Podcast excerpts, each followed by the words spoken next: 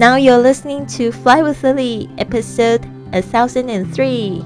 您现在收听的是《学英语环游世界》第一千零三集，我是你的主播 Lily Wong。Hello，大家好。我们今天的这个节目很特别哦，就是由我们就是前面这个三集节目的这个另外一个主持人 Cici，他来讲为什么他开始环游世界的故事。那我们旅行创业家呢，自从第一千集开始呢，开播之后就受了非常大的好评哦。很多同学呢都在问我说，要怎么样加入我们的行列啊？其实我们真的就是在寻找合伙人。那如果说你对就是参与我们的这个行列，想要跟我们一起去边玩边赚，越玩越富的话呢，请就是加我们的公众微信账号是贵旅特，贵是贵重的贵，旅行的旅，特别的特。好，那废话不多说，我们赶快来听听 CC 的故事吧。Hello，我是生活的探索家 CC。今天的话呢，我要跟大家分享的是，我为什么会去环游世界呢？对呀，为什么会去环游世界呢？一个好丽丽的人，干嘛想去环游世界？我想每个人小时候都会被老师问到一个这样的问题：你长大以后想去干嘛呢？我记得当时的回答是：我想当一个司机。为什么呢？第一，我可以去环游世界。嗯，因为当时太小，没有学过地理，不知道要漂洋过海，所以我以为当一个司机就可以环游世界。第二呢，我还可以赚钱养活我自己。但是后来呢，这个愿望随着步入工作，每天上班啊、下班，两点一线的生活就慢慢的被遗忘了。我想很多人都跟我一样吧。但是的话呢，在我的心底里呢，一直住着一个怀揣梦想的小女孩。和大部分小女孩一样啊，我在很小的时候呢，也会被送去少年宫学个跳舞什么的。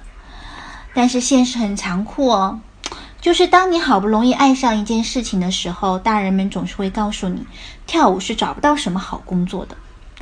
既然父母不给钱，没有金钱上的支持，所有的梦想和喜欢只能慢慢的把它藏起来，留到长大以后喽。大学毕业呢，我选择了当时正处于经济飞涨的房地产行业，没有为什么，就是因为赚钱啊。我可以早一点存到钱，去完成小女孩未完成的梦想。做自己喜欢做的事情。我当时呢就有一个梦想储蓄罐，我一有时间就去外面学习跳舞。工作假期、年假没有假期，总想办法挤出一点时间溜出去。看似的话呢很辛苦，别人上班我也要上班，别人休息我再赶去另外一个城市。但是的话呢，我白天学跳舞，晚上呢就去当地的城市逛一逛。那样的生活给当时很压抑的地产狗的那样的生活，我感觉就像心里透着一丁点的阳光。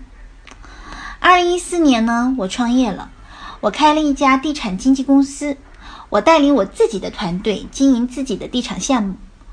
我创业的目的呢，就是因为我很爱自由，我需要自由去完成我自己的梦想，做我自己喜欢的事情。嗯，也许你喜欢什么，就会感召什么吧。有一次机缘呢，我收到了新加坡圣诞游轮舞会组织者 s h o 的邀请。嗯，那是我第一次去新加坡。我想，如果当时没有对自己喜欢的事情那份韧劲，我也不会收到这张舞会邀请函的。这就叫感召吧。没有这次感召，我也不会来到这么美丽、像花园般的城市的新加坡。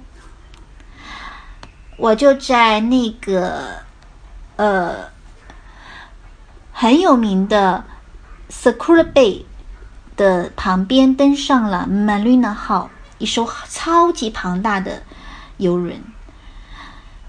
那个游轮看上去就像泰坦尼克号电影，华丽而炫目。工作人员彬彬有礼的接待我们。据说的话呢船上总共有四百多位客人但是呢就有三百多个服务员。那个游轮就像一个小城市每天街道上都会有拍卖会赌场电影院剧院图书馆 spa 馆迷你高尔夫球场还有攀岩各国的餐厅当然还有舞会。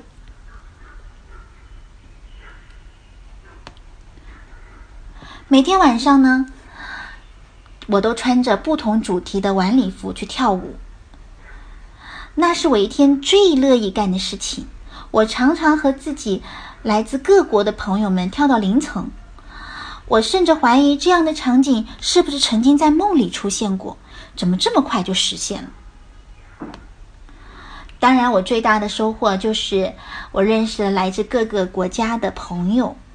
都说旅行是检验友情、爱爱情最好的武器。那旅行中认识的好朋友呢？我想那就是上辈子的亲人了。我给大家讲一讲我的室友吧。我的室友来自乌克兰的一个大美女，她呢为了爱情嫁到了越南，一个医生。我第一次见到她，她就问我：“你结婚了吗？”我说：“我没有呀。”天哪，我都结了四次婚了，你居然一次都没有！姑娘，你们总是考虑太多，喜欢就跟他结婚，不喜欢就分开，没有规法律规定这辈子只能结一次婚。就这样啊，我的世界游轮越走越远，我不记得我已经去了多少个国家，大概有三十个吧。